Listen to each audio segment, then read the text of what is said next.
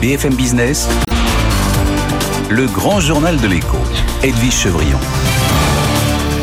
On a beaucoup parlé de souveraineté euh, énergétique ce matin euh, à, Bercy avec cette conférence de Bruno Le Maire sur comment renforcer l'autonomie énergétique européenne et réussir la transition énergétique. Et on en parlera beaucoup euh, les deux prochains jours au sommet de Versailles avec les différents chefs d'État et européens pour essayer de, fixer une ligne de route. Olivier Gantois, bonsoir. Bonsoir. Merci d'être là parce que vous êtes président de l'UFIP. et puis du coup, vous avez changé de nom. Vous aussi, vous aviez votre propre conférence de presse pour expliquer pourquoi vous changez de nom puisque maintenant vous devenez euh, UFIP en énergie et mobilité. Euh, surtout, vous avez planté un peu les perspectives euh, pour le pétrole, l'évolution du cours du pétrole pour les prochaines, les prochains mois, les prochaines semaines, j'allais dire.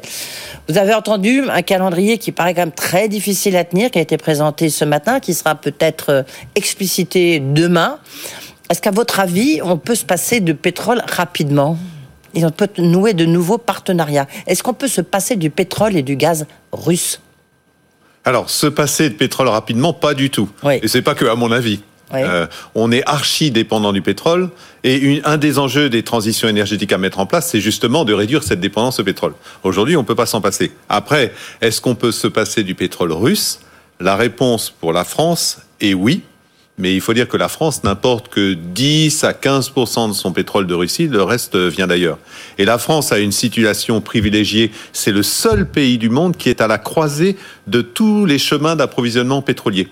Et du coup, on peut plus facilement que d'autres pays remplacer du pétrole russe qui lui-même arrive soit de mer Baltique, soit de mer Noire, par des approvisionnements du Moyen-Orient, d'Amérique du Nord, d'Amérique du Sud, d'Afrique, de, mer du Nord. Mais comment expliquez-vous à ce moment-là cette flambée des prix du pétrole et puis à la pompe, aller du prix aller à la pompe, que ce soit pour l'essence et j'ai envie de dire surtout le gazole? Comment vous vous expliquez ça si la France surtout a un peu les moyens de bah, de, de, de s'approvisionner sans le pétrole russe? Parce que les marchés pétroliers sont mondiaux. Donc ce que j'ai dit était valable pour la France, c'est déjà un peu moins valable pour l'Europe qui achète à peu près 30 de son pétrole à la Russie, et notamment, bien entendu, les pays d'Europe de l'Est, dont certains achètent 100% de leur pétrole à la Russie. Donc, le monde lui-même va avoir du mal à remplacer tous les barils de pétrole. Je rappelle que la Russie produit à peu près 11 millions de barils par jour de pétrole mm. et en exporte la moitié, soit 5,5 millions de barils par jour. Il va bien falloir les trouver quelque part. Donc tout ça crée non pas de pénurie, il n'y a pas de pénurie actuellement. Vous savez qu'il n'y a pas d'embargo généralisé, seuls les USA ont décrété un embargo. Mais il y a une crainte de pénurie et cette crainte est tellement forte compte tenu de la guerre actuelle et des incertitudes que ça crée, euh, ça a fait monter, ça a fait flamber les prix pétroliers. Deux, est-ce que vous pensez, vous, en tant que président de l'UFIP, et puis je rappelle que vous avez dirigé Shell en France avant, hein, donc euh, vous connaissez bien ce, euh, ce secteur-là, Olivier Gantois, est-ce qu'on peut, est-ce que l'Europe peut se permettre de déclarer un embargo sur le pétrole? On est d'abord sur le pétrole russe. Alors, un, techniquement, l'Europe peut le décider. Oui, mais c'est pas techniquement, ça m'intéresse. Vous voyez, c'est les conséquences. Ah, les conséquences. Alors, je pense que lors du sommet va être euh, reconsidéré un éventuel embargo pétrolier. Mm. Aujourd'hui, ça serait difficile et on voit que certains pays, dont l'Allemagne et puis tous les pays de l'Est, sont plutôt réticents à ce qu'on décrète un embargo parce qu'un approvisionnement, ça se change pas comme ça du jour au lendemain. Mm-hmm. Ceci dit, en ce moment, il y a tellement de paramètres qui bougent. Hein, hier, les USA décrètent un embargo, plus 10 dollars sur le baril. Aujourd'hui, des rumeurs d'issues diplomatiques, moins 10 dollars le baril. Ça change tous les jours de façon inattendue.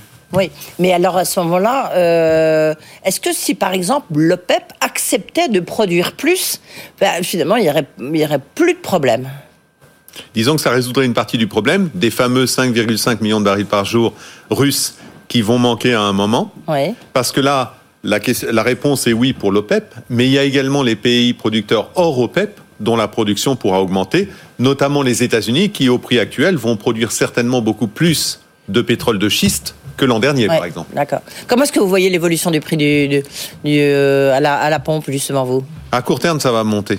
Ça va monter je le dis rarement. Hein. En général, je dis ça va monter à moins que ça ne baisse.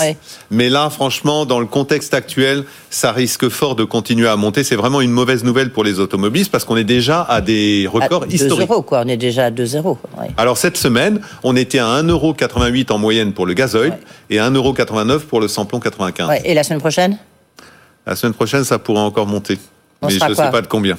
Non, Je on sais sera à 2 Je- euros par an en moyenne, j'espère. Oh non, ça va monter de quelques centimes.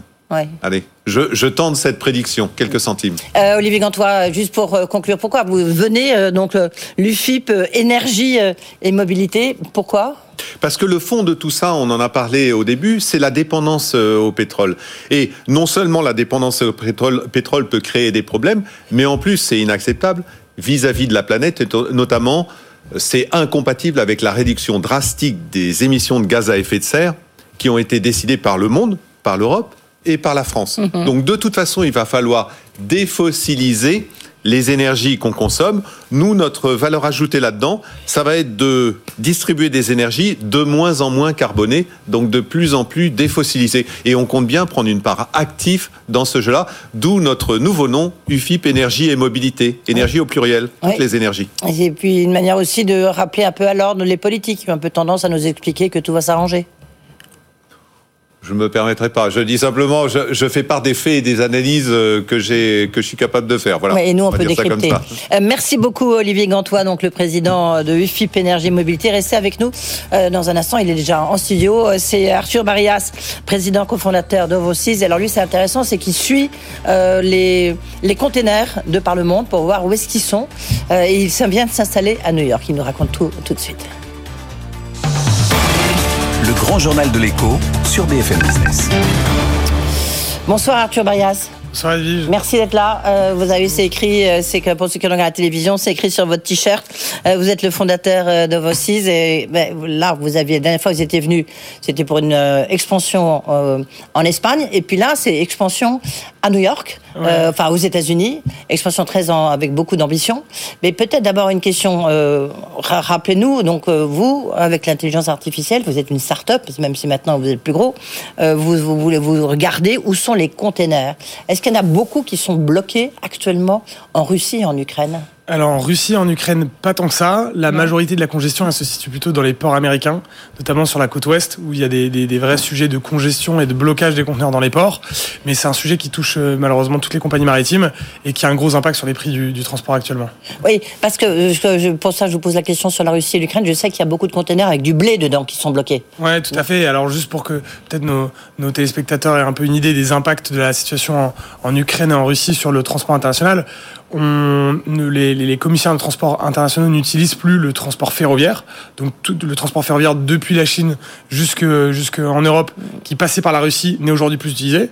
Euh, pour vous donner un ordre de grandeur, c'est entre 500 et 1 million, 500 000 et 1 million de conteneurs par an qui transitent par ce mode-là habituellement. Et donc, il va y avoir un report modal. Tous ces conteneurs-là, il va bien falloir les, les, mettre sur des bateaux. Et donc, ça génère encore plus de demandes alors que la capacité est limitée. Sur le transport aérien, il y a toute une partie des compagnies euh, euh, russes qui euh, circulent plus sur la partie cargo. Euh, il y a la fermeture de l'espace aérien qui oblige les, les compagnies internationales à allonger les durées de vol. Donc on a des vols 2 à 3 heures plus longs que ce qui se faisait avant. Et donc ça fait monter les prix. Donc la situation en Ukraine, effectivement, a aussi des impacts négatifs sur le transport. Mais est-ce que justement, la, la- la question, c'est de savoir, il y a un retard de combien? Est-ce qu'on on a des retards aussi importants que ceux qu'on a connus au moment de la crise de la Covid?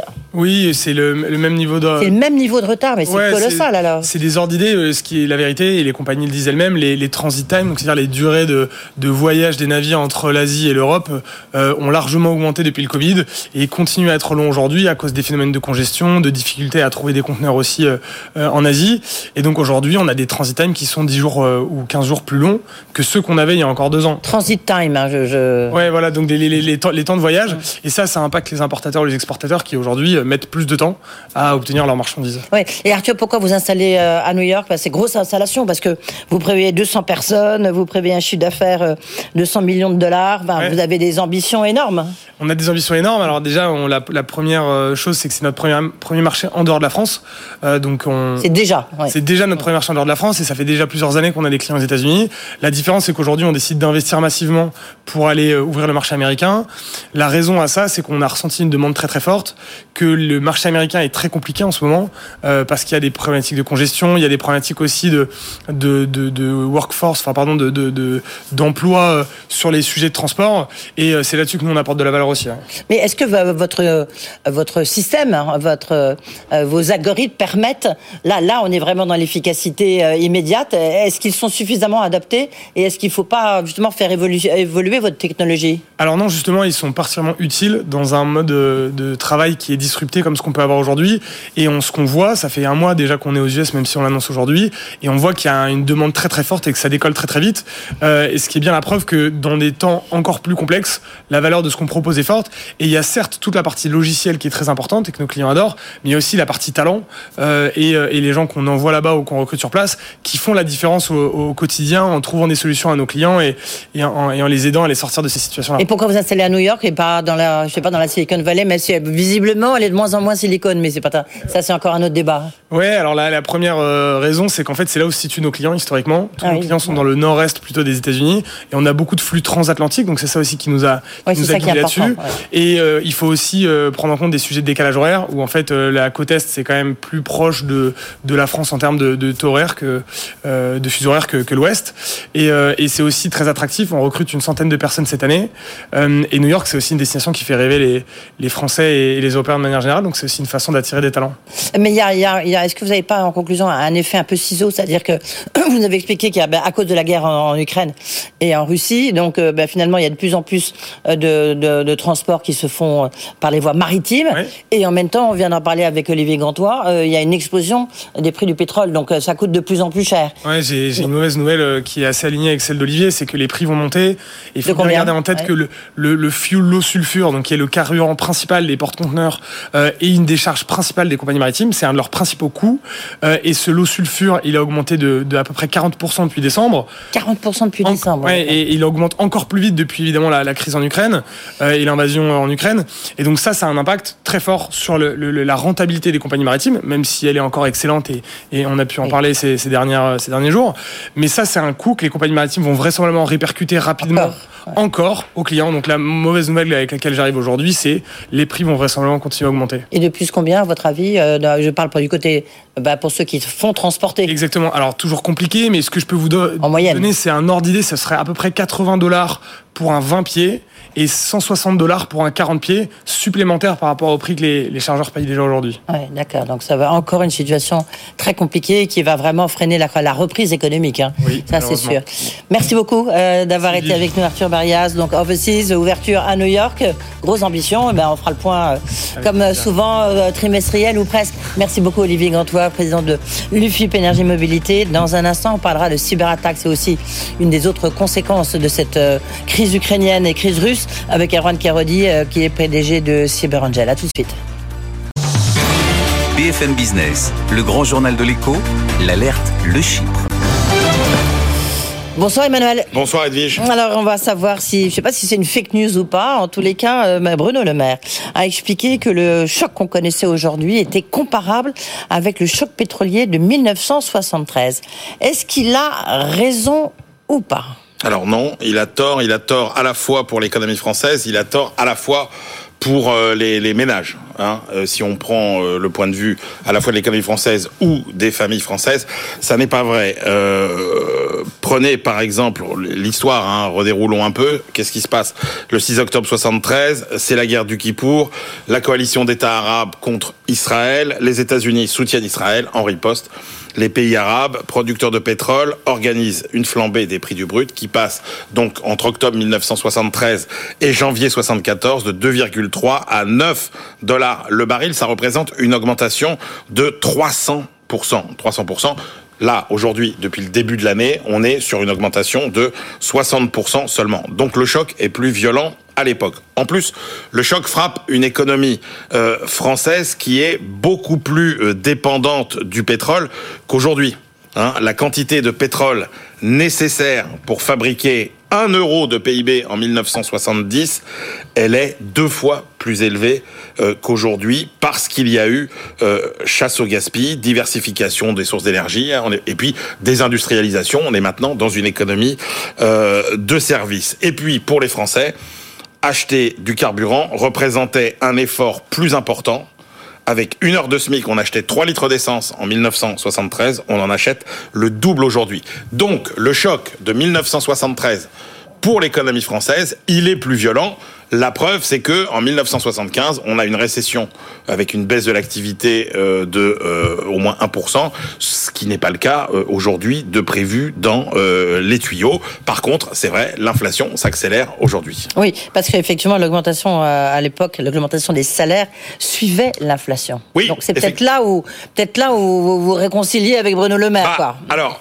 Effectivement, quand il dit que le choc est comparable, on l'a vu pour l'économie française, il est beaucoup plus violent à l'époque. Mm. En revanche, et c'est là la grande différence, pour les ménages, finalement, ce choc pétrolier, il n'est pas si douloureux que ça. Pourquoi Hein? Mais parce que à l'époque, rappelez-vous, Edwige, qu'est-ce qui se passe? Eh bien, on a une inflation qui accélère. Hein, L'inflation, euh, elle, elle augmente de 4, 5, 6% Mais comme on est dans cette fameuse spirale où l'augmentation des salaires suit l'inflation, le pouvoir d'achat, il augmente dans les années 70. Il augmente même en moyenne de 3% par an.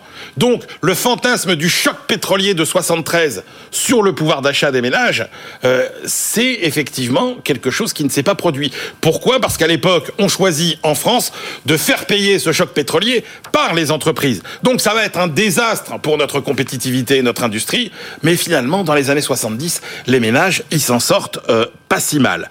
Par contre, là où Bruno Le Maire n'a pas tout à fait tort, c'est que le choc qu'on subit aujourd'hui, oui, il est plutôt semblable, non pas au premier choc pétrolier, mais au deuxième. Qu'est-ce qui se passe En 1979, deuxième choc pétrolier, donc le pétrole passe de 10 à 40 dollars le baril, alors que dans le même temps, Raymond Barre est passé par là, Ouais. on se serre la ceinture, la gauche après une petite parenthèse, c'est la politique de la rigueur.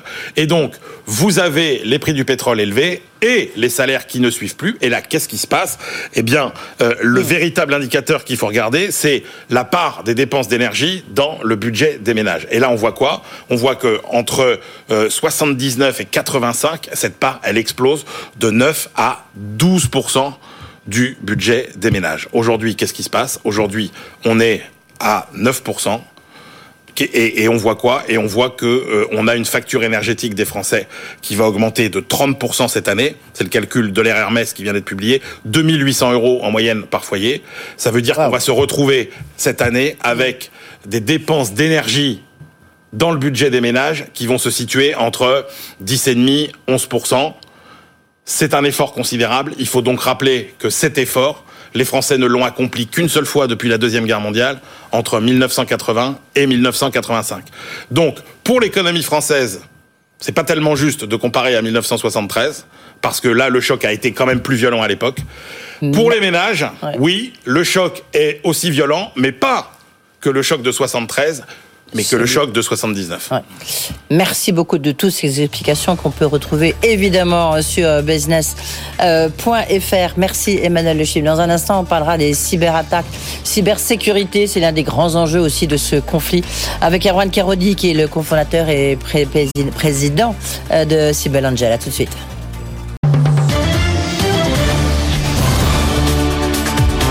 BFM Business, le grand journal de l'écho, Edwige Chevrillon.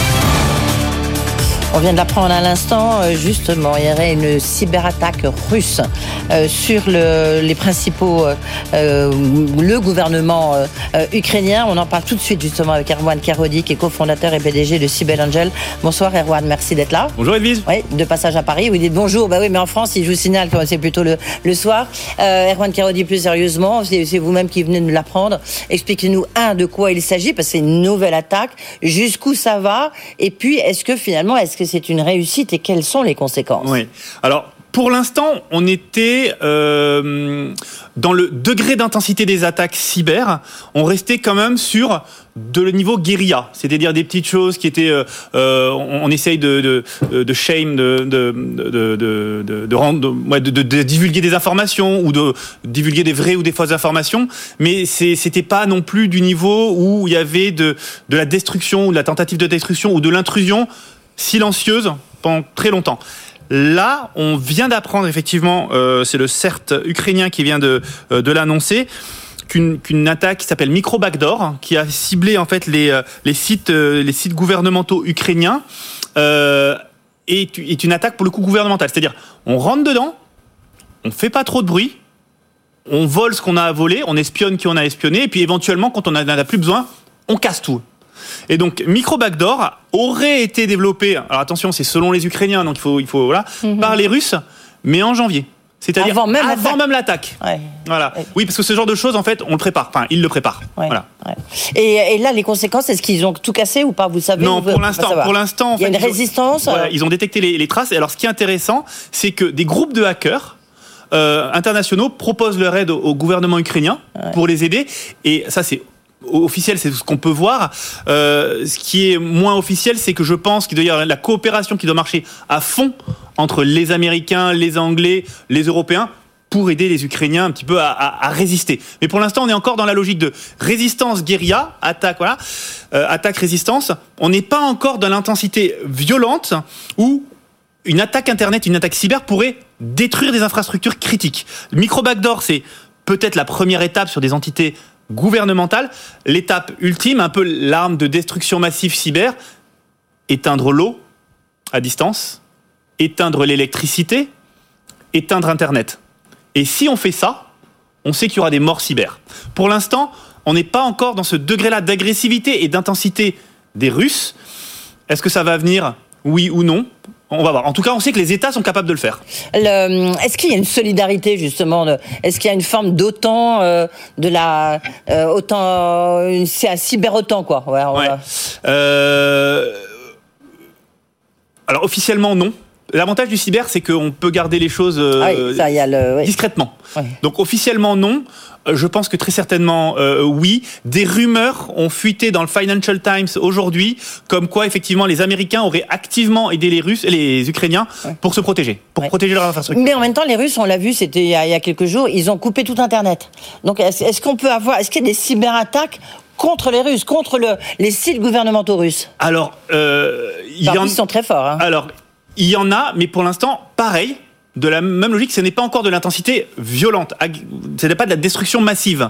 Euh, L'histoire des Russes euh, avec l'Internet qui s'éteint. Alors, pour information, il y a eu un test qui a été fait par des, un pays probablement de, de, de l'Ouest qui a éteint Internet en Biélorussie pendant 24 heures. Ça, c'est vrai, ça a été avéré il y a une dizaine de jours. Euh, donc, ça, ça- c'est plus de l'ordre du test, à mon avis. Euh, en revanche, ce que les Russes ont annoncé est assez étonnant, c'est-à-dire qu'ils essayent de récupérer tous les actifs Internet dans leur pays. Aujourd'hui, qui sont les principaux acteurs d'Internet? Amazon, Google, euh, Microsoft. Euh, vous, si en France, nous avons OVH par exemple, qui est un actif local euh, où on peut héberger de la donnée localement. Ce que les Russes essayent de faire, c'est de rapatrier justement toutes les données en Russie. Pourquoi? Pour ne plus être dépendant euh, des, des GAFA. Et ils le font un peu en urgence parce qu'ils ont donné 5 jours pour rapatrier les .com en .ru, euh, rapatrier ce qu'on appelle les caches, c'est-à-dire les, les- les- les informations temporaires des États-Unis vers, euh, vers, vers la Russie. Donc c'est un début de recroquevillement de la Russie sur elle-même d'un point de vue technique. On peut aller à l'étape d'après si on regarde dans ce qui se passe la Chine, par exemple. Elle, elle a carrément mis une forteresse, hein, ce qu'on appelle le Great Firewall, le grand pare-feu. Tout, Muraille de Chine euh, d'Internet. Exactement. Ouais. Donc tout ce qui sort et qui rentre d'Internet en Chine passe par un même tuyau détenu par l'État qui surveille tout. Et alors il y a l'étape ultime du recroquevillement, bah, qui est la Corée du Nord, qui elle est complètement déconnectée des limites d'Internet. Mais par exemple, ça veut dire, parce que c'est passionnant ce que vous nous racontez, Erwan, mais euh, les entreprises françaises, il y en a beaucoup, on sait ces premiers partenaires en fait euh, euh, russes, qui sont là-bas, euh, qui, qui, même si elles ferment, même si elles, elles disent, elles ont quand même des salariés, encore de l'activité et tout. Ça veut dire que toutes leurs données euh, mais les données uniquement russes, j'imagine, c'est pas toutes les données. Ça doit se transformer. Maintenant, il y aura un, non pas lvmh.com, il y a, mais il y aura un lvmh.ru. C'est effectivement les, quoi. les recommandations. Alors euh, en Russie, je pense que les recommandations. sont un Recommandations, on a peu- intérêt à les suivre, un petit non peu coercitives, de effectivement de rapatrier les actifs en Russie. Donc là, les entreprises, par exemple, j'ai des, cet après-midi, j'ai des entreprises du CAC 40 qui m'ont appelé pour me demander est-ce qu'on comprend bien la même chose sur ces textes qui sont sortis, textes en russe. Euh, et effectivement, c'est assez flou. Mais ce qu'on comprend, c'est qu'ils essayent de rapatrier un maximum de choses. Et effectivement, il pourrait tout à fait être demandé à des entreprises, alors je dis n'importe quoi, hein, Louis Vuitton, de dire, ben, pour tous les actifs, toutes les bases de données clients, euh, en Russie, je veux qu'elles soient hébergées physiquement en Russie. Ça pourrait être une chose. Oui, mais je vois que parmi vos, vos clients, euh, il y a Total Energy, par exemple. Pour Total, on sait que c'est déjà très compliqué. Euh, qu'est-ce, qui, qu'est-ce qui peut se passer? Parce que, enfin, où, tout- où est la limite, vous voyez, entre le, le RU et le com, quoi, ou Ouais. aller voir le FR ou autre? Alors, il y a, il y a beaucoup plus grave que le point .com ou le point .ru, c'est toute l'infrastructure technique. Le point .com, point .ru, c'est ce que le Kidam voit. En vrai, derrière, il y a de l'infrastructure, de l'architecture technique euh, qui, elle, doit, doit être, du coup être transposée ou solidifiée en, en, en, en Russie. Il y a aussi un autre risque, c'est toute l'infrastructure qu'on ne connaît pas, ce qu'on appelle le shadow IT, c'est-à-dire l'informatique bah en fait, les entreprises sont tellement grandes qu'ils savent même pas vraiment quel est leur périmètre. Euh, ça, c'est des portes d'entrée pour de potentielles cyberattaques et c'est ce que Cybelle Angel est en train de faire, en train de, de lister tous les actifs ukrainiens de nos clients français. Ouais, ça c'est assez incroyable. Euh, tiens, Google qui vient de racheter ça, c'était l'info d'hier. euh, hier soir, Cette 5000. nuit, cette nuit. Oui, cette nuit, enfin oui. Euh, ça dépend, on est- on n'est pas dans le même euh, fuseau horaire, Erwan. Mais même si vous êtes en studio avec nous. Euh, Google qui rachète pour euh, plus de 5 milliards euh, Mendiant. Mendiant, c'est une sorte de, de super pompier, euh, cyber pompier. Euh, Ouais. Expliquez-nous pourquoi les enjeux, surtout dans le climat actuel. Alors, extrêmement intéressant. Alors, il faut savoir qu'ils se sont fait une guerre commerciale entre Microsoft et Google pour racheter Mendiante. Parce qu'il y a euh, trois semaines, un mois, des rumeurs comme quoi Microsoft voulait racheter Mendiante. Bon, en fait, il y a très peu d'actifs cyber, il y a très peu d'entreprises de, qualité cyber. Il y a- Mendiante, il y a Cybelle Angel, il y en a, il y en a, il y en a quelques, quelques autres. Mais c'est vrai qu'aujourd'hui, on est en train de se rendre compte de quelque chose d'intéressant. Google, qui est l'entreprise la plus puissante du monde en termes de, de cash et d'expertise ingénierie, ingénierie, ils n'ont pas été capables de créer par eux-mêmes toutes ces compétences. Ils se disent, l'urgence est telle dans le monde, et le, les- ce qui existe à disposition pour racheter est tellement faible que ben il faut y aller maintenant et quel que soit le prix parce que le premium qu'ils ont payé était très élevé et mon intuition c'est que ce n'est que le début Mais qu'est-ce que ça va apporter? Alors, euh, alors, Google se lance. euh, Microsoft avait déjà lancé le débat, le, le mouvement, devenir euh, un leader dans la protection cyber des grandes entreprises, donc ce qu'on appelle du B2B enterprise. Euh, et Microsoft avait un temps d'avance. Ils avaient déjà cet ADN. Oui, euh, entrepreneurial, enfin voilà. entreprise, quoi, business. Et chez Google, Ouais. donc, qui donc s'est logé dans Google Cloud, le nouveau patron depuis quelques années vient d'Oracle, de Google Cloud, et cette, a ça aussi cet ADN B2B Enterprise, et donc ils comprennent très bien que l'avenir, c'est la protéger les, les, les plus grandes sociétés dans le monde d'un point de vue cyber. Ah, Microsoft s'y est mis en premier, a acheté plein de, plein de sociétés, une quinzaine hein, récemment. Euh, Google s'y met avec une gros achat, un très gros achat, et qui se sont battus avec Microsoft. Mon intuition me dit que le prochain avenir, c'est peut-être Amazon. Et qui va racheter Cybelle Angel pour aller plus que 5 milliards. On a besoin de protéger toutes les sociétés dans le monde. Cybelle Angel fait ça. Euh, donc euh, juste pe- peut-être pour conclure, euh, Erwan Kirodi, parce que c'est vrai qu'on est resté beaucoup sur ce qui se passe là en Russie. Est-ce que nous, est-ce que on, nous, on peut être victime de ces cyberattaques? Parce qu'on a parlé de ce qui s'est passé sur les éoliennes qui ont été arrêtées. Bon, finalement, c'était juste une panne. Mais les cyberattaques, elles se multiplient. On dit qu'il y en a une contre l'équipe, il y a eu contre un site français. Il y en a beaucoup, quoi. Oui, c'était pour l'instant des attaques de faible intensité. C'était au final, vous savez quoi? Pas très grave par rapport à ce qu'ils qu'ils sont capables de faire. Donc, est-ce que le pire est à venir? J'en sais rien, je ne sais pas jusqu'où ils vont être capables d'aller. En tout cas, euh, je vais vous donner un exemple. Par exemple, ils ont été capables, euh, des entités sont capables d'atteindre Internet en Biélorussie pendant, euh, pendant 24 heures. Euh, D'autres cher- oui. cherche- chercheurs ont trouvé euh, qu'on était capable, que des gens étaient capables de, de lire, de voir le flux de caméras qui était sur les caméras des policiers ukrainiens à distance. Ouais, c'est dingue, c'est dingue, ouais. En- alors, en France, pour l'instant, je vous dis, c'est des trucs de petite intensité, mais il faut faire très attention parce que les entreprises françaises ont énormément d'actifs. En Russie et en Ukraine qui, eux, sont des dommages collatéraux, sont un peu pris dans l'eau du bain. Passionnant, vous pourriez rester plus, mais bon voilà, l'heure tourne, la cloque tourne. Euh, merci beaucoup Erwan Kirodi d'avoir été avec nous et donc à nous parler de cette cyberattaque qu'il y a eu contre les sites gouvernementaux euh, ukrainiens et qui visiblement était euh, déjà préparé le lancement en janvier dernier. C'est ça, ça que je trouve incroyable. Merci euh, en tous les cas, à bientôt. Euh, dans un instant, on parlera de la flambée des prix du blé avec le céréalier euh, Michel Portier qui est directeur général d'Agritel et puis après, on parlera de la- la- l'autre guerre sur la désinformation. Ça aussi, c'est un point très important. Surtout restez dans le grand journal de l'écho.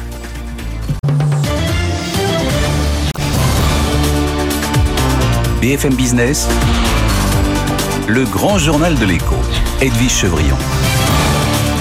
L'autre euh, flambée des prix, euh, évidemment, à part celle du pétrole, c'est sur euh, les matières premières, sur, les, sur le blé et l'impact que ça peut avoir sur l'agriculture européenne et sur les Français. Michel Portier, bonsoir. Bonsoir. Merci d'être là. Vous-même, vous êtes céréalier euh, dans l'Oise. Tout à fait. Vous avez une exploitation de 250 hectares, à peu Tout près, c'est ça que vous me disiez. Et puis, vous êtes directeur général d'Agritel, cabinet d'analyse et de conseil spécialisé justement sur les marchés agricoles et agro-industriels, donc sur l'évolution des cours de matières premières et du blé.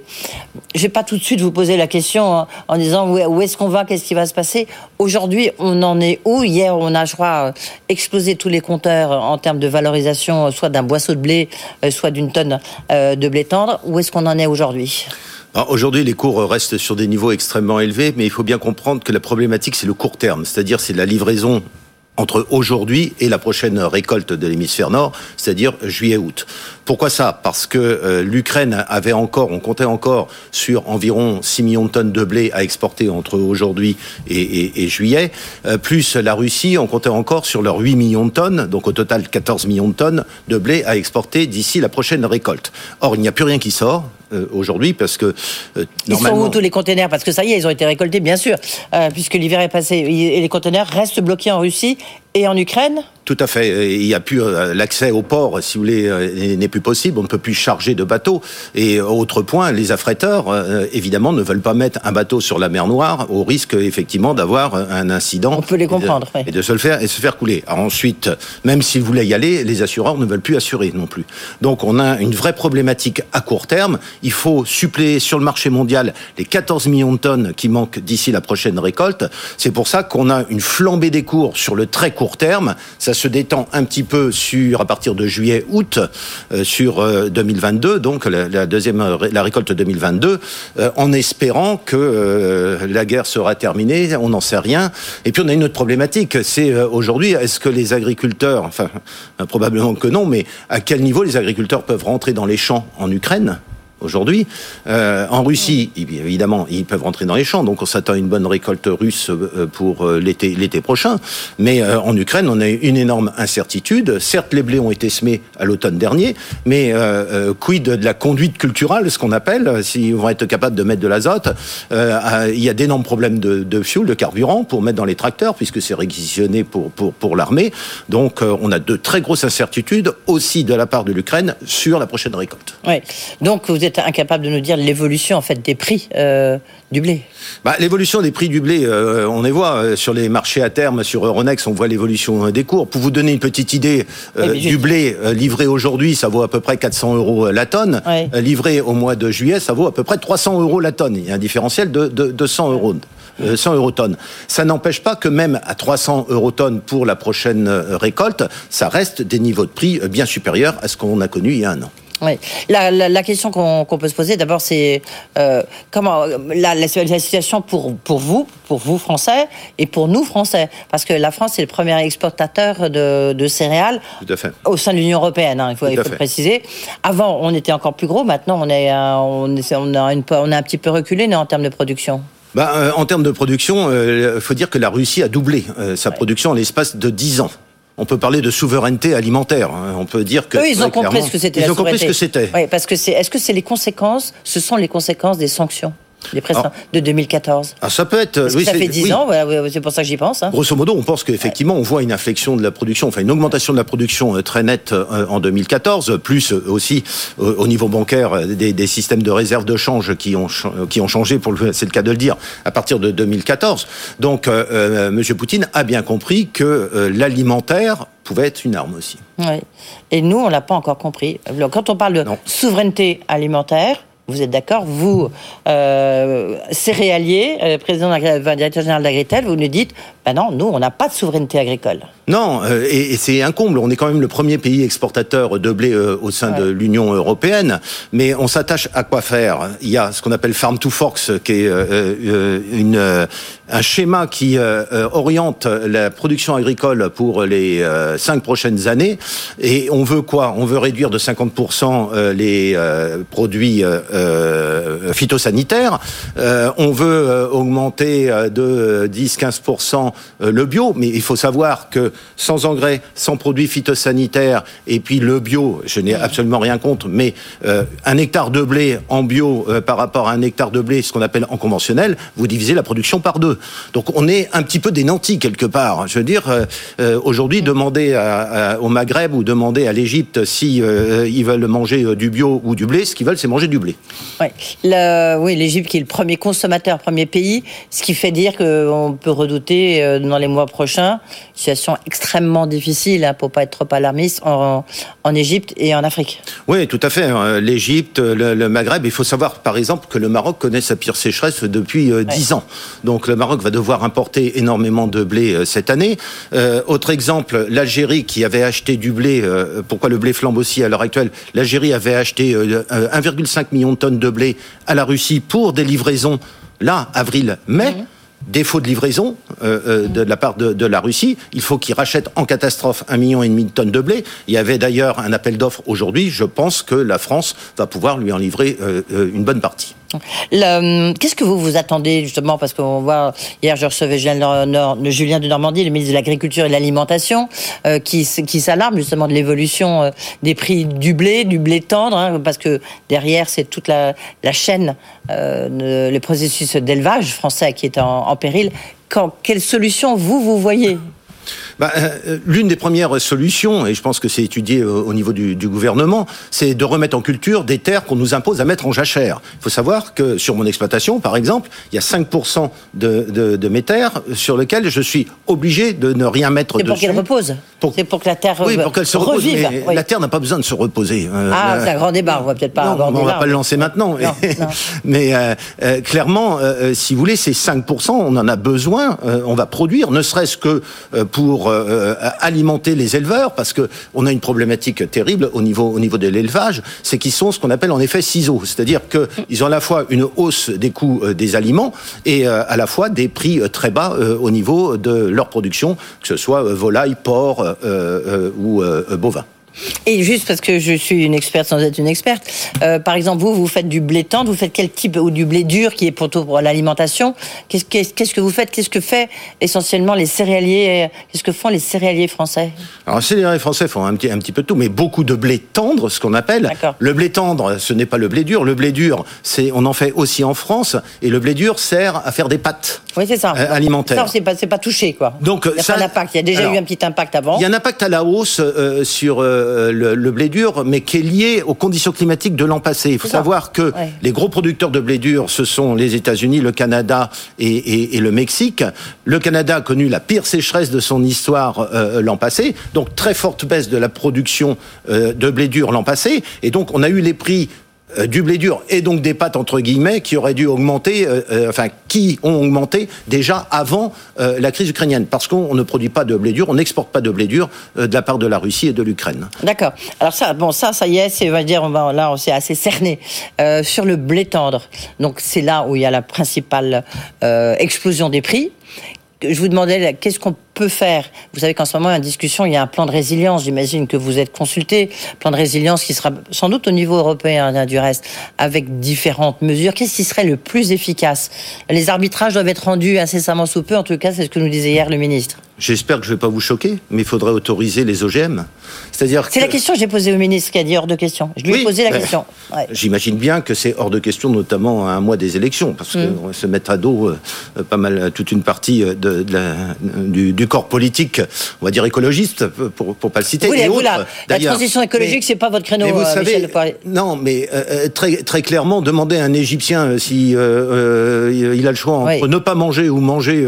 Oui, mais de- demandez de peut-être à vos enfants et à vos petits-enfants qu'est-ce qu'ils en pensent? Bon, ça, ça reste, on va pas lancer le débat. euh, Mais petits enfants, Non, ce qu'ils veulent, les les Égyptiens. enfants, ce qu'ils veulent, c'est nourrir le monde. Donc, on s'en va vers effectivement des, des famines. J'ai bien peur qu'on retourne sur des famines avec des émeutes de la faim, ce qu'on avait euh, déjà connu en, en- en 2008. Donc, euh, très clairement, on peut craindre ça dans, dans, de, dans de nombreux pays. Pour le français. Aucune crainte. Hein, euh, Je veux dire, euh, du blé, on y a en pas de a. On pénurie. est exportateur. Mais même pour les éleveurs, il n'y a pas pour vous, vous dites qu'il n'y a pas de pénurie. Non, il n'y a pas de pénurie. Les a- prix, les prix sont élevés. On est obligé d'importer du soja euh, des, des, des États-Unis puisqu'on produit très peu de soja. Après, il y a un plan protéine euh, en France, c'est-à-dire on va inciter les agriculteurs effectivement à faire de la protéine végétale, mais ça se fait pas du jour au lendemain. On peut pas nous demander de changer d'orientation du jour au lendemain. Ouais, en agriculture, on est sur le temps long. Ouais. Quel temps ça serait- Enfin, temps long, c'est quoi? Non, mais c'est 10 ans, c'est quoi? Bah, ça dépend sur quel sujet, mais euh, très clairement, euh, notre souveraineté alimentaire, si on veut la remettre euh, à Ouais. l'ordre du jour, jour, je pense, du jour, pardon, je pense qu'effectivement, c'est une dizaine d'années. Une- Et on peut pas nous demander de changer euh, complètement de pratique agricole parce que c'est ce qu'on nous demande en trois ans. euh, Le, le Bah, plan déjà, c'est un peu ce 2025. demande, hein. Dire, c'est- impossible. Ben oui, mais imaginez d'ailleurs que euh, pour l'an prochain, on autorise la mise en culture des jachères, des 5%. Ça fera pas 5% de production en plus. Parce qu'il faut savoir que les terres qui sont mises en jachère, ce sont les terres qui sont les moins productives. Bah oui. Donc, bien évidemment, euh, on n'aura pas une augmentation de 5% de, de, de la production, c'est clair. Ouais. À votre avis, la solution, elle passe par, euh, ben, on va dire, s'écarter, au moins pour quelques mois, le temps que cette crise, euh, ce, cette crise, ce conflit trouve une solution. Euh, ça passe par des, euh, des, des actes qui sont pas forcément écologiques. Ben, alors, des actes qui sont pas forcément écologiques. Je pense que. Oui, je pèse mes mots, hein, c'est pour oui, ça. que- oui, non, mais j'ai bien compris. Mais pour moi, les euh, ceux qui euh, euh, ont la chance ou ont le pouvoir euh, de, faire de l'écologie, ce sont les agriculteurs et pas les politiciens. Donc, euh, les agriculteurs. euh, Si je prends exploitation, mon exploitation, euh, nous avons euh, replanté un kilomètre six de haies euh, euh, sur Mmh. ces 15 derniers jours. Donc, euh, il faut pas croire que l'agriculteur, euh, il en a rien à foutre de, Mmh. de l'écologie. Excusez-moi de l'expression. Il, il veut euh, conserver sa terre et euh, euh, il fait tout pour la biodiversité aussi. Mais ça se décide pas, on, s'en aperçoit maintenant, mais ça se décide pas du, du, du jour au lendemain. À très court terme, il n'y a pas 36 000 mesures, si ce n'est d'accepter effectivement d'importer des produits aujourd'hui que, enfin pour les pays, je parle importateurs, d'importer des produits qui étaient interdits auparavant. Ouais. Euh, Michel Partier, vous n'avez pas complètement répondu à ma question sur le, ce fameux plan de résilience. Qu'est- Qu'est-ce qui pourrait, euh, euh, qu'est-ce qu'est-ce qui pourrait agir très vite? Vous voyez ce que je veux dire? Alors, ce qui pourrait agir très vite. Là, euh, parce qu'il y a urgence pour, pour, pour des éleveurs et de la filière agricole. Alors, euh, on parle, on, on parle du, euh, du blé, mais il faut parler du maïs euh, aussi, hein, parce que les éleveurs consomment du blé, du maïs, du soja, euh, entre autres de l'orge, enfin bref, tout un tas de, de produits. Euh, à très court terme, et je pense que M. Biden euh, y pense, c'est éventuellement revoir le plan éthanol. Il faut savoir que euh, aux États-Unis, vous avez 130 millions de tonnes de maïs qui vont dans la filière éthanol. Mais on est un petit peu euh, coincé entre un des cours du pétrole qui se promènent à 120 130 dollars le baril et on a besoin d'énergie de substitution euh, euh, au pétrole. Et de l'autre côté effectivement il y a on voudrait pas faire euh, food contre fuel euh, si vous voulez Euh, on a une utilisation des denrées agricoles pour la méthanisation on a de plus en plus de méthaniseurs Ouais. donc la problématique c'est l'énergie aussi il faudrait contrôler le coût de l'énergie je vais vous donner un exemple Euh, On en parlait cultiver- tout à l'heure au début du Grand Journal. Pas évident, hein non, ah ben, j'ai jamais Ouais. dit que c'était évident. Hein. Euh, je vais vous donner un exemple pour faire pousser mon blé. Je vais reprendre ma casquette agriculteur. Euh, mon blé, mon maïs, mon, mon colza. il faut que je mette de l'azote. Sinon, ça ne pousse pas. Euh, il y a euh, un an, j'achetais euh, la tonne d'azote à 200 euros tonne.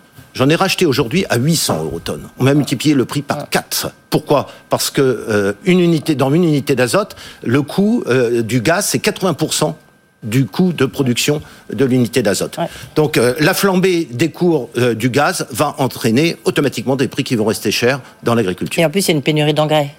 Ben, euh, justement, des engrais, de l'azote, euh, Ouais, ouais, donc, mais euh, autre, cause- autre, je veux dire, autre que l'azote. ah oui, autre que l'azote, une pénurie euh, PK, enfin de phosphore, ça, de, de ça, potasse, ça, etc.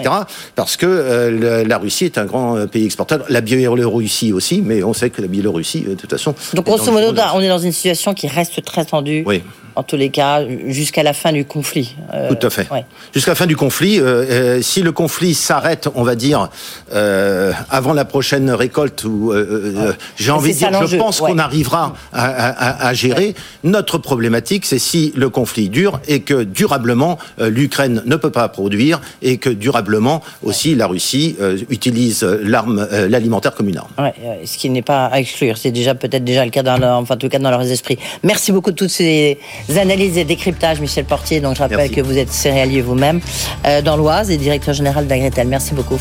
Euh, dans un instant, on parlera de désinformation. Ça aussi, c'est sans doute une des conséquences de ce conflit. Une autre guerre, désinformation. euh, comment faire euh, pour éviter euh, toutes euh, les- ces fake news avec Fabrice Fries, qui est le président de l'AFP, et avec Antoine Baillet, qui est directeur éditorial de l'INA, qui publie Voyage au pays de la dark information. À tout de suite.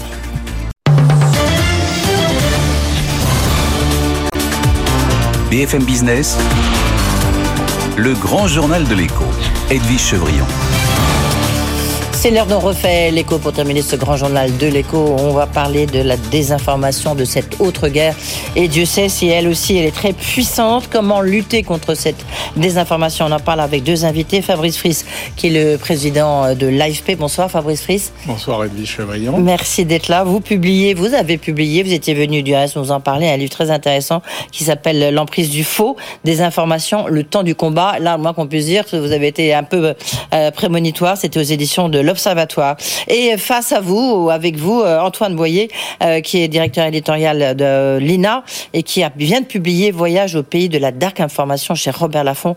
Bonsoir Antoine Boyer. Bon, Antoine Baillet, bonsoir. Baillet, Baillet, j'ai dit quoi Boyer. Baillet, euh, Baillet. Pardon, excusez-moi, Baillet, bien sûr. Euh, merci d'être là. Il y a beaucoup d'interrogations. Là encore, on vient d'a- d'a- d'assister quasiment, on dirait, qu'à des désinformations de la part des Russes d'une manière forte. D'abord, euh, quel dispositif que vous, vous avez en, en Russie, euh, Fabrice Fries, pour l'AFP, en Russie et en Ukraine Et est-ce que vous maintenez ce dispositif malgré euh, la nouvelle loi euh, mise en place, si on peut dire, par euh, Vladimir Poutine? Alors il y a en effet deux cas différents. En Ukraine, nous avons euh, 35 personnes en ce moment sur plusieurs sites. Et en Russie, nous avons une trentaine de personnes. Donc euh, ça signifie que je ne crois pas qu'il y ait beaucoup de médias internationaux qui aient une telle présence de terrain. C'est le reflet de la présence habituelle de l'AFP sur le terrain. J'en profite pour euh, donner un coup de chapeau aux journalistes euh, qui sont en Ukraine, euh, souvent sous les bombardements, et mais aussi euh, notamment aux journalistes russes qui euh, ont une vie compliquée euh, en ce moment et qui exercent leur métier euh, dans un cadre euh, qu'on connaît, qui est dangereux. Donc on essaye de naturellement de donner la priorité absolue à la sécurité et de, de n'envoyer que des gens très aguerris sur le terrain. Mais nous gardons notre bureau à Moscou.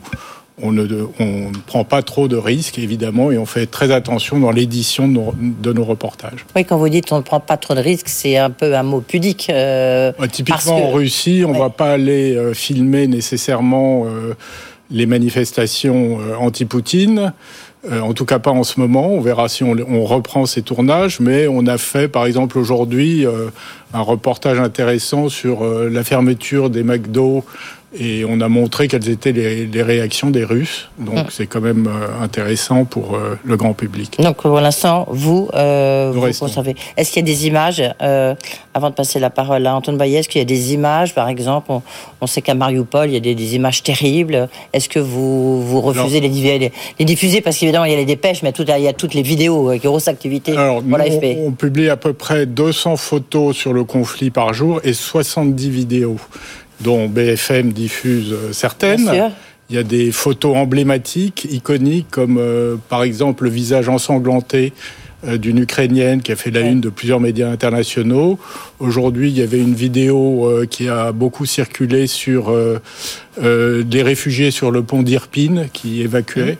Et on a fait aussi un direct intéressant aujourd'hui, puisqu'on fait beaucoup de directs depuis Maïdan, le concert de la Philharmonie sur la place de Maïdan. Oui, ça, on, on a vu effectivement euh, les images. Antoine Baillet, vous, vous avez même bah, tiens, publié un article justement euh, intéressant où vous parlez de toutes les opérations et les manipulations euh, qui sont au cours. Dans, dans... Alors, il y a la sphère officielle dont on, vient de parler, mais qui a évidemment, y a tout ce qu'on appelle maintenant la dark information, ou dark information, qui est un peu l'objet de, votre livre. Est-ce que, parce que là, il est gigantesque, non? Ce, réseau, je sais pas s'il est occulte en tous les cas, ce, ce- ce Il y, a, deux choses sur le conflit en Ukraine et sur la, guerre en Ukraine qui sont très intéressantes à noter.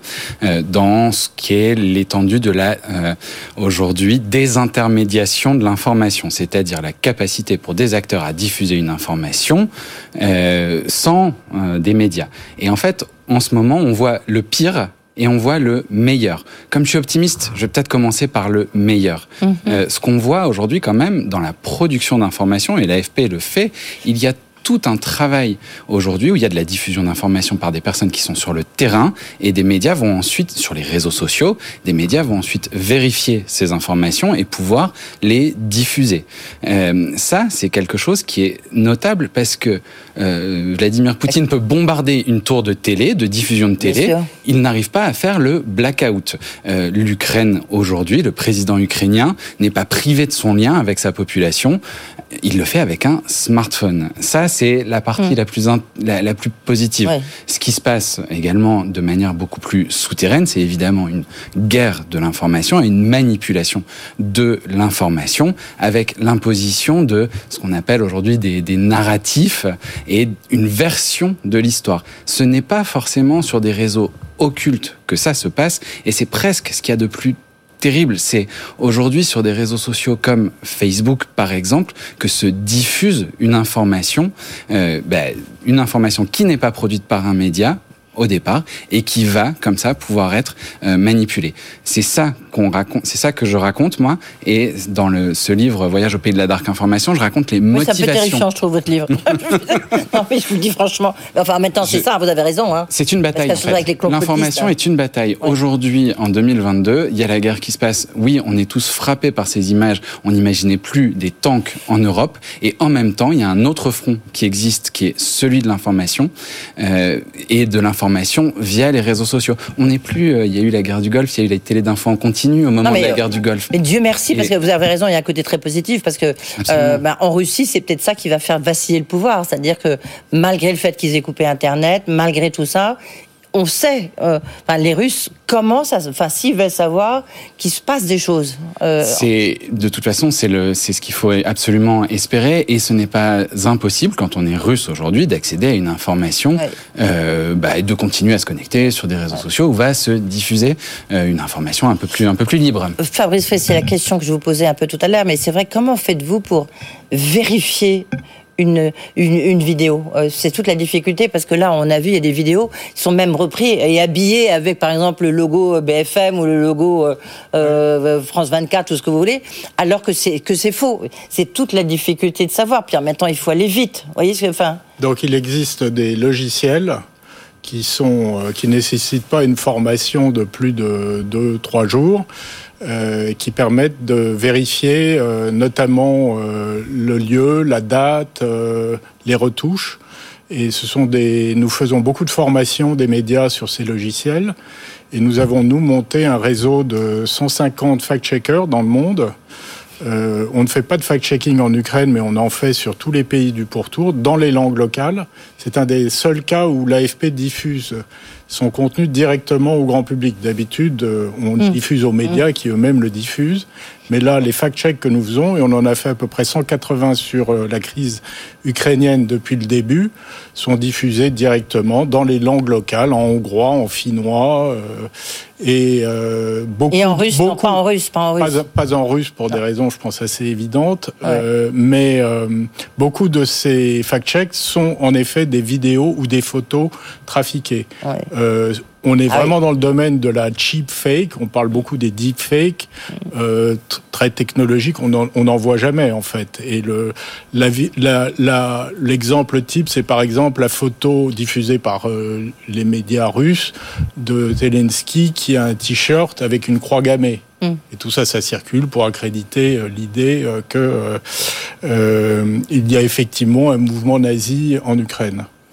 Au passage, ce qui est intéressant, je pense, historiquement, c'est que la désinformation euh, a déjà frappé le pays en 2014, et c'est même probablement là qu'on a vu que les réseaux sociaux, pour la première fois qui étaient vécus jusque-là comme un outil de libération, les printemps arabes, etc., ont été utilisés par les régimes autoritaires pour, à, à des objectifs de répression. Ouais.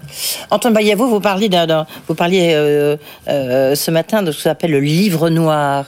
C'est une chaîne YouTube euh, qui a un an d'existence et qui est diffusée et qui relaie des, des, des choses bien noires. Expliquez-nous ce que c'est. Comment ça fonctionne Est-ce qu'on peut la, enfin, ou faut-il, je sais pas, hein, la contre, la, la contrecarrer? Il y a deux choses euh, qui sont très justes dans ce qui a été dit, qui concernent évidemment la, la nécessité de vérifier des informations et donc pour les journalistes de s'intéresser à Mhm. cela. Euh, il y a également euh, la nécessité pour des journalistes aussi de, de, de, de démêler un petit peu les orientations politiques, on va dire, de certaines, Ouais, ouais, ouais. à certains moments, de, de certaines manipulations d'informations. Je raconte effectivement le cas de la chaîne YouTube qui s'appelle Livre Noir, euh, qui est française. C'est une chaîne YouTube française qui a été créée il y a un an. under- on ne connaissait pas les intentions de l'auteur. Et vous, Underground, savez, ouais. vous, vous allez peut-être vous en souvenir, ça va peut-être vous rappeler quelque chose. C'est l'endroit où Éric Zemmour, pour la première fois, au mois de juin l'année dernière, a annoncé qu'il réfléchissait, que ça le tentait un petit peu cette élection présidentielle. Et en fait, euh, la personne qui tient aujourd'hui et qui a créé Livre Noir, qui singe les codes du journalisme, qui, a, qui est parti en Ukraine lui-même, qui produit des vidéos depuis l'Ukraine, euh, ben en fait, c'est quelqu'un qui a aussi des motivations très politiques et qui a une grille de lecture de l'immigration notamment. Pour lui, c'est le sujet numéro un. Donc sur cette chaîne YouTube, vous allez pouvoir trouver quelqu'un qui s'est un peu inventé euh, journaliste, qui reprend tous les codes du journalisme euh, et qui, depuis l'Ukraine, va aller raconter que l'Europe va bientôt être submergée par des réfugiés ukrainiens devant, en se filmant devant des réfugiés ukrainiens. Ouais. Ce qui est Donc du ça- coup une manipulation pour moi d'information à des fins politiques assez Bien évidentes et qu'il faut juste pouvoir aussi contextualiser de temps en Mais temps. il y a le livre noir dont vous, dont, que vous, dont vous racontez euh, ce matin euh, le, tout le processus, mais il y a, il y a plein, il y a plein d'autres procédés, utilisations, que ce soit de YouTube ou d'autres. Euh, comment est-ce que vous faites, vous Parce que ce sont des concurrents, par exemple, pour, pour l'AFP, ce sont des concurrents. Les désinformateurs sont pas des concurrents. Non, On mais quand je dis concurrents, ben non, je veux dire, ils, ils utilisent euh, bah, tous les réseaux sociaux, tous les réseaux sociaux. Je pense on que sait du reste, on parlait de Cédrico euh, euh, tout à l'heure. Voilà, ils les, les 27 pays de l'Union européenne ils essaient de lutter contre la désinformation qui circule via les réseaux sociaux et non pas évidemment via euh, des médias euh, qui sont euh, crédibles. qui- Des fausses informations peuvent être reprises par de grands médias. euh, c'est arrivé à tous les tous les grands médias. Donc nous, notre action en la matière, moi je dirais deux choses là-dessus. D'abord, notre action, c'est de produire une information de qualité accessible au plus grand nombre.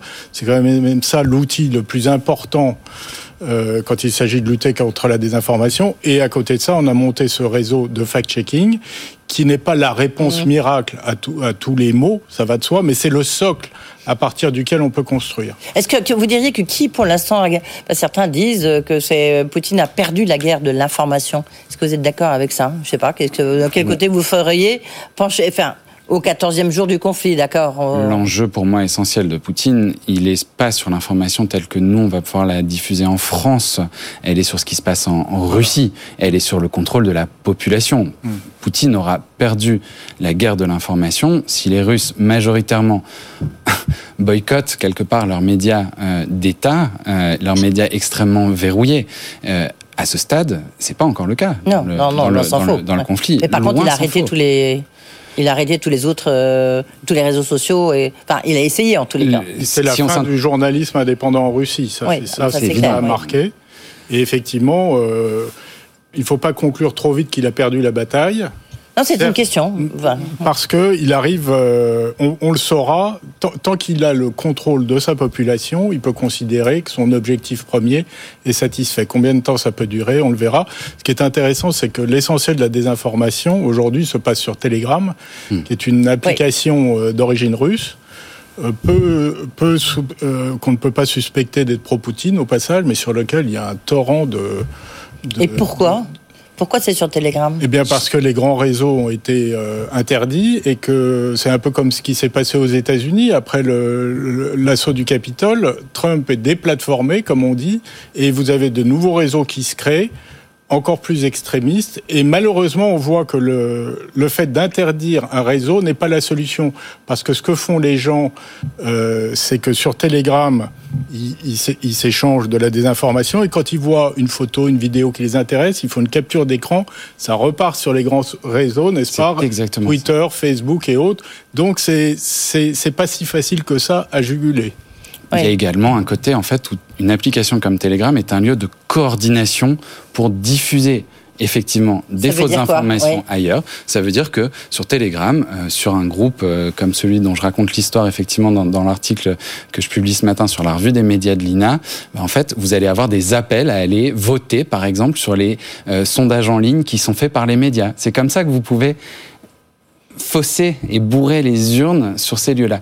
Euh, au, au passage, les, ces lieux qui aujourd'hui s'enflamment pour euh, Poutine s'enflammaient il y a neuf mois. euh, contre le vaccin, contre le Oui, oui, ça se Covid-19. rejoint, Ce sont les Oui. mêmes personnes. Et à l'époque, Telegram était aussi très utile. Au-delà de la coordination d'actions numériques, pour coordonner des actions qui, vont, qui viennent dans la rue.